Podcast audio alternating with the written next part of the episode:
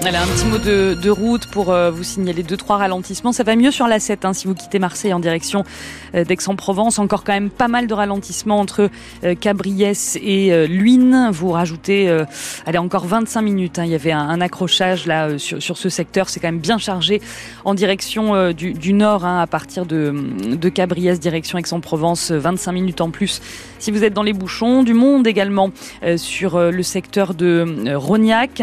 Tout est hum, à boucher hein, sur la 113, sur la 7. Rognac-Vitrolles, c'est au moins 35 minutes de bouchon sur, euh, sur votre euh, trajet en plus, bien sûr, que, que, le trajet habituel. Et puis, euh, je termine avec l'entrée de Toulon, avec cet accident il y a une heure maintenant sur la 50 entre Sanary-sur-Mer et Toulon. Vous rajoutez une dizaine de minutes de ralentissement. Ludivine vous accueille au 04 42 38 08 08 pour l'infotrafic. Vous n'hésitez pas. Un petit mot du temps pour vous dire de profiter des, des éclaircies. hein. Les nuages vont bientôt s'accrocher au ciel provençal. Dans la soirée, vent du sud-est assez fort avec des rafales à 65 km heure. Et la tendance pour demain, des pluies plus soutenues demain après-midi. Toujours un temps pluvieux. Euh, Samedi, le retour d'un soleil généreux dimanche. Température douce cet après-midi. 17 degrés à Marseille, 17 à Toulon, 17 à Aix. Bonjour Florent Le Saume. Bonjour. La série noire se poursuit dans le Var. Le cinquième féminicide de l'année dans ce département, cette fois à Puget-sur-Argent. Mardi, une femme de 95 ans a été tuée par balle par son mari de 97 ans qui est placé en garde à vue. Les circonstances de ce drame ne sont pas connues. Dimanche à Saint-Raphaël, c'est un octogénaire qui avait tué sa femme, gravement malade, avant de se suicider. Des drames en partie dus à l'isolement des personnes âgées. Alors à Toulon, l'association Voisins et Soins vient en aide aux malades et aux aidants. Ce sont des bénévoles qui les accompagnent à leur domicile, Christelle Marquez.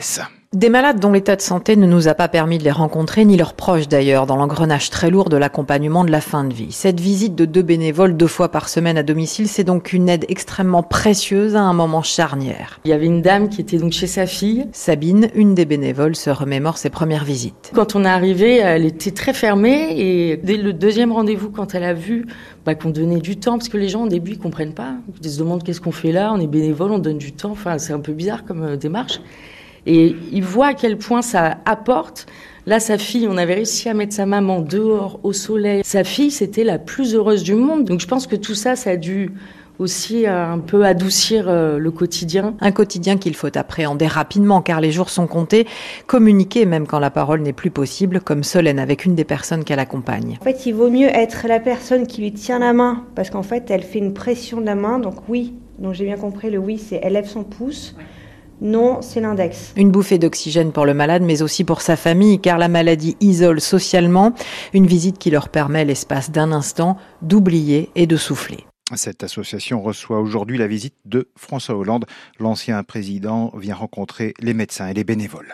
Un cinquième singe écureuil volé aux eaux de la Londe a été retrouvé en Picardie, dans le département de l'Oise. Il avait été acheté sur un réseau social. Deux suspects interpellés. Quatre autres primates ont été retrouvés à Marseille.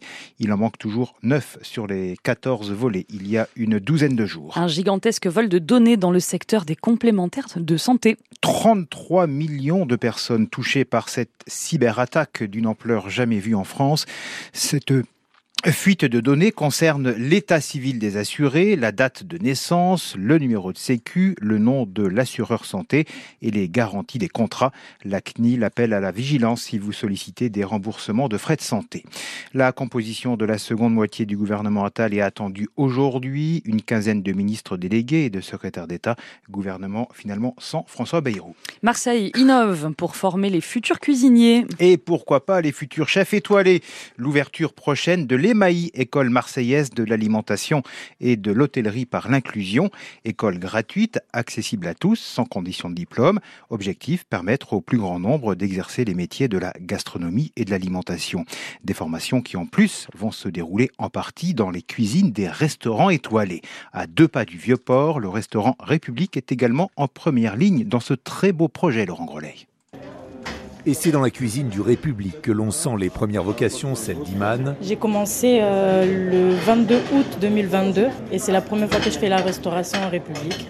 Franchement, ça me plaît. Restaurant solidaire où elle effectue son premier CDD en trois ans. Ici, tous les rêves sont permis, notamment celui de trouver un emploi. Je découvre, euh, on va dire, les grandes assiettes. Une chance pour Alexandre, 27 ans. A priori, son métier, ça ne devait pas être dans la cuisine. Moi, de base, j'ai eu un bac pro électrotechnique et je suis électricien de base. Et là, vous coupez du pain. Voilà, exactement. Au lieu de couper du câble, je coupe du pain. Donner une chance à chacun de trouver sa voie, c'est donc la philosophie de cette école de l'alimentation et de l'hôtellerie portée par le célèbre chef Thierry Marx. Qu'est-ce que c'est qu'un cuisinier? On va juste prendre l'exemple d'un cuisinier. Thierry Marx qui aime à rappeler ces fondamentaux de la cuisine. C'est 4 grandes cuissons des œufs, 4 grandes cuissons des poissons, 4 grandes cuissons des viandes, 4 grandes cuissons des légumes et 5 desserts du patrimoine culinaire français.